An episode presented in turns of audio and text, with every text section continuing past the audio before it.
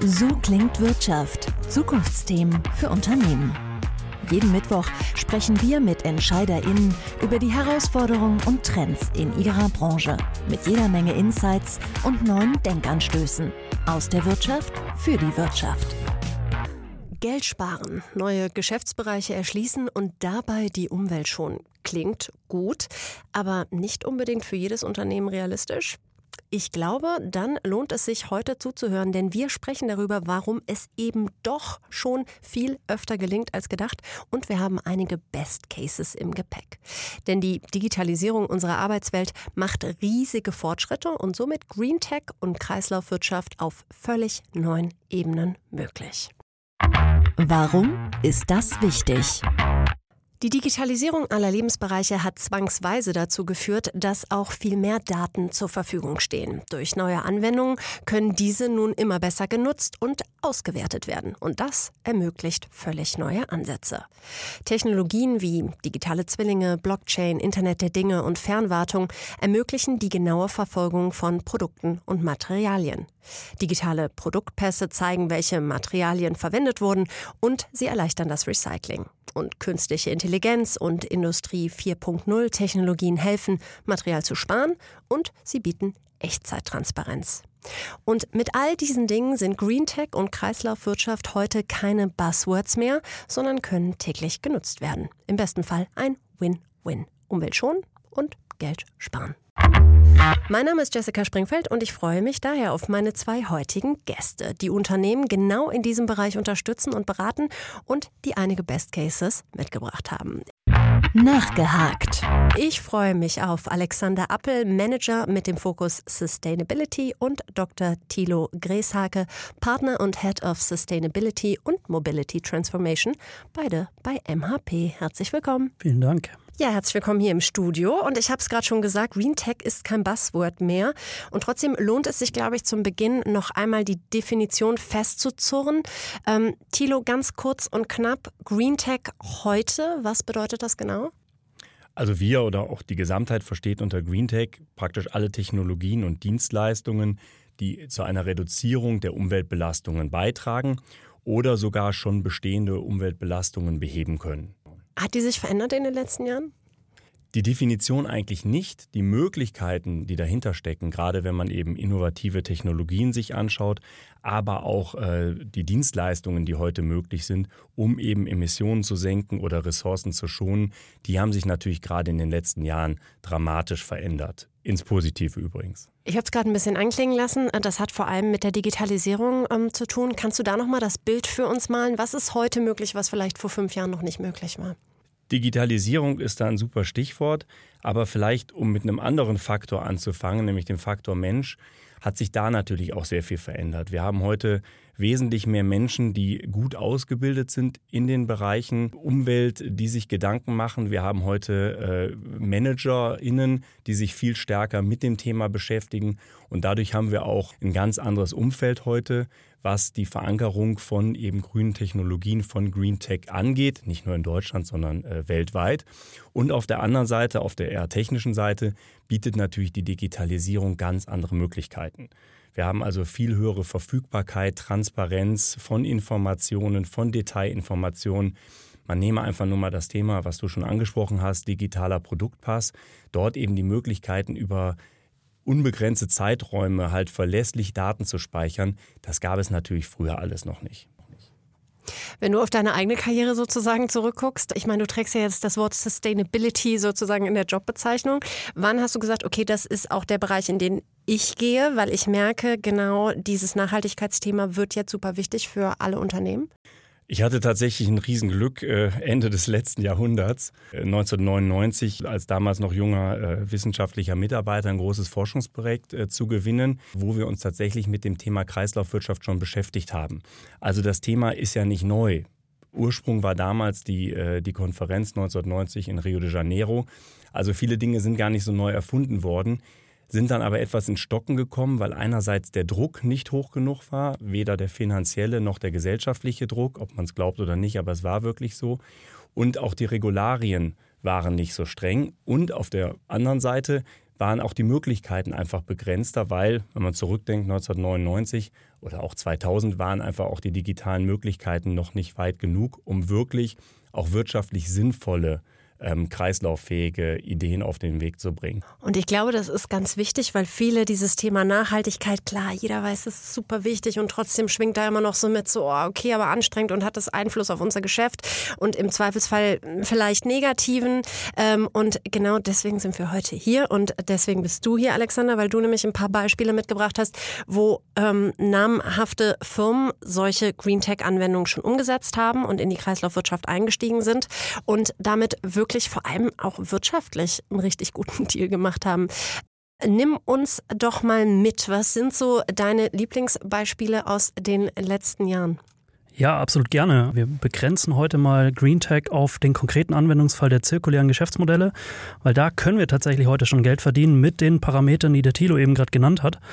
Und wir haben das in der Studie getan, die wir gemeinsam mit dem Borderstep Institut für Innovation und Nachhaltigkeit in den letzten Monaten durchgeführt haben und haben uns aus der Industrie, Focus Manufacturing, mal neun Best Practice Beispiele ausgesucht oder angeschaut wo heute schon Geld mit Kreislaufwirtschaft verdient wird. Und zwei Beispiele möchte ich gerne nennen. Ähm, einmal die Firma Liebherr aus der Umgebung von Stuttgart, Unternehmen, ähm, die den Business Case äh, Remanufacturing aufgemacht haben. Heißt, sie nehmen ihre Produkte, die sie eigentlich verkaufen, nehmen sie zurück im Lebenszyklus, wenn das, der sogenannte First Life ähm, ausgelaufen ist, nehmen sie zurück, bereiten sie wieder auf und bringen sie als genutzte Produkte wieder in den, in den Markt. Und was sie dabei erreicht haben, was ganz spannend ist, sie haben es ausgerechnet, sie schaffen es 75 Prozent der Rohstoffe einzusparen und gleichzeitig bei der Herstellung 50 Prozent der Energien zu sparen. Heißt, es funktioniert heute schon als Geschäftsmodell, es wird sehr stark nachgefragt. Wir sehen ein sehr hohes Wachstumspotenzial von Remanufacturing Cases und es hat einen positiven Einfluss auf die Umwelt, genau das, was Green Tech ausmacht. Lass uns ganz kurz bei Liebherr bleiben, bevor wir zum nächsten gehen. Äh, Liebherr kenne ich, weil ich einen Liebherr-Kühlschrank habe. Ähm, von was für Geräten sprechen wir da? Also was remanufacturen die sozusagen? Ja, wir sprechen hier in dem Case ganz konkret von Werkzeugmaschinen, also die im Bausektor vor allem eingesetzt werden. Die werden zurückgenommen, wieder aufbereitet und im Second Life äh, in den Markt gebracht. Und siehst du auch, dass es sozusagen auch einen immer größeren Markt gibt, dass Leute sagen, okay, wir brauchen die neue Maschine XY und dass für viele dann eben das inzwischen auch eine Option ist zu sagen, okay, wir gucken erstmal, gibt es da was Gebrauchtes, was vielleicht aber eben diesen Liebherr-Stempel hat nach dem Motto, wir haben es auf Herz und Nieren geprüft, ist immer noch ein super Produkt? Absolut, ja. Also das Qualitätssiegel Made in Germany, äh, so heißt auch die GreenTech-Studie, ähm, hat da natürlich einen Vorteil. Und wenn wir aus Unternehmensperspektive drauf schauen, wir kriegen ein Produkt, was wieder aufbereitet ist durch den Hersteller, was denselben Qualitätsstandards entspricht wie ein neues Produkt, ist natürlich auch eine Kostenfrage. Also auch für die Unternehmen, die Leistungsnehmer, in dem Fall die Maschine kaufen oder leasen, ähm, beeinträchtigt oder äh, beeinflusst und sie dadurch Geld sparen. Und Liebherr kann zweimal verkaufen, umso besser. Die Zahlen sind ja ähm, sozusagen enorm, 50 und 75 Prozent hast du gesagt. Dann lass uns auf den zweiten Case gucken. Auch das Unternehmen kennt man, glaube ich. Ja, das ist die Firma Trumpf, die, würde ich mal sagen, die Königsklasse der Circular Economy oder der zirkulären Geschäftsmodelle umgesetzt hat mit dem Pay-per-Performance-Geschäftsmodell. Was Trumpf macht, sie verkaufen ihre Maschinen nicht mehr, sondern sie verkaufen quasi die Produkte. Also ein leistungsbasiertes Geschäftsmodell, ein zirkuläres Geschäftsmodell, wo Trumpf Eigner über ihre Maschinen bleibt und wie gesagt nur die Produkte als Leistungsgegenstand an den Endkunden verkauft. Was macht das genauso spannend oder und warum habt ihr in der Studie beobachtet, dass das besonders nachhaltig ist? Halten die Maschinen dann länger? Ist die Auslastung höher? Was sind so die Nuancen, die das besonders nachhaltig machen? Es ist sowohl als auch, würde ich sagen. Also Trumpf schafft es, die Auslastung der Maschine natürlich selbst zu steuern hat aber gleichzeitig auch die volle Kontrolle auf das Produkt, kann also sagen, wann fahren wir unsere Auslastung hoch, haben aber gleichzeitig auch das Interesse, die Maschine möglichst energieeffizient zu betreiben und mit wenig Ausschuss. Ja? So ein Thema, wie sparen wir eigentlich Materialien, Verschnittmaterialien oder sowas. Äh, all das hat Trumpf in der eigenen Kontrolle und deswegen ist es ein direkter Einfluss auf das Nachhaltigkeitsgeschäftsmodell von Trumpf, dass sie eben die Kontrolle über die Maschine haben und die auch nicht aus der Hand geben, sondern selber dafür verantwortlich sind, wie die Maschine ausgelastet wird, wann sie produziert und den Kunden interessiert eigentlich nur das Ergebnis. Ja, das heißt, sie können die ganzen Inputfaktoren selbst gestalten und deswegen ist es ein sehr lohnenswertes Geschäftsmodell für die Firma Trumpf. Jetzt ist es natürlich anders als vorher. Da hast du gesagt, okay, ich möchte die Maschine kaufen, möchte sie in meiner Halle stehen haben und so weiter und so fort. Wie schnell ging das Umdenken der Kunden? Also hat Trumpf da irgendwie Feedback, dass sie sagen, okay, am Anfang fanden die Leute vielleicht ein bisschen merkwürdig, aber sie haben recht schnell gemerkt, das lohnt sich für uns wiederum auch finanziell?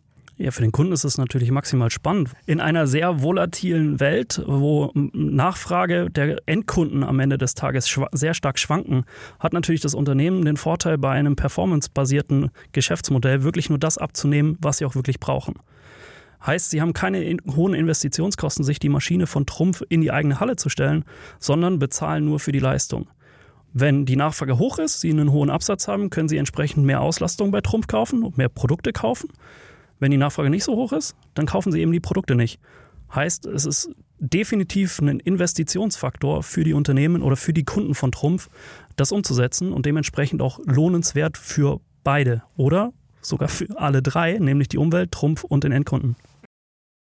Thilo, jetzt haben wir gerade gehört, also Geld lässt sich damit äh, sparen, aber lässt sich damit vielleicht auch so ein neues Standbein entwickeln? Es gibt ja immer wieder die Diskussion beim ganzen Thema Digitalisierung, ja, vielleicht hängt Deutschland irgendwie hinterher. Könnte man aber sagen, speziell auf diesem Thema Green Tech könnte Deutschland auch wirklich führend werden, indem wir wirklich Anwendungen entwickeln, die genau ähm, solche Ziele verfolgen? Absolut, weil es einfach auch gut zu unserer Historie passt. Das Thema Made in Germany ähm, lässt sich auch sehr gut auf GreenTech übertragen.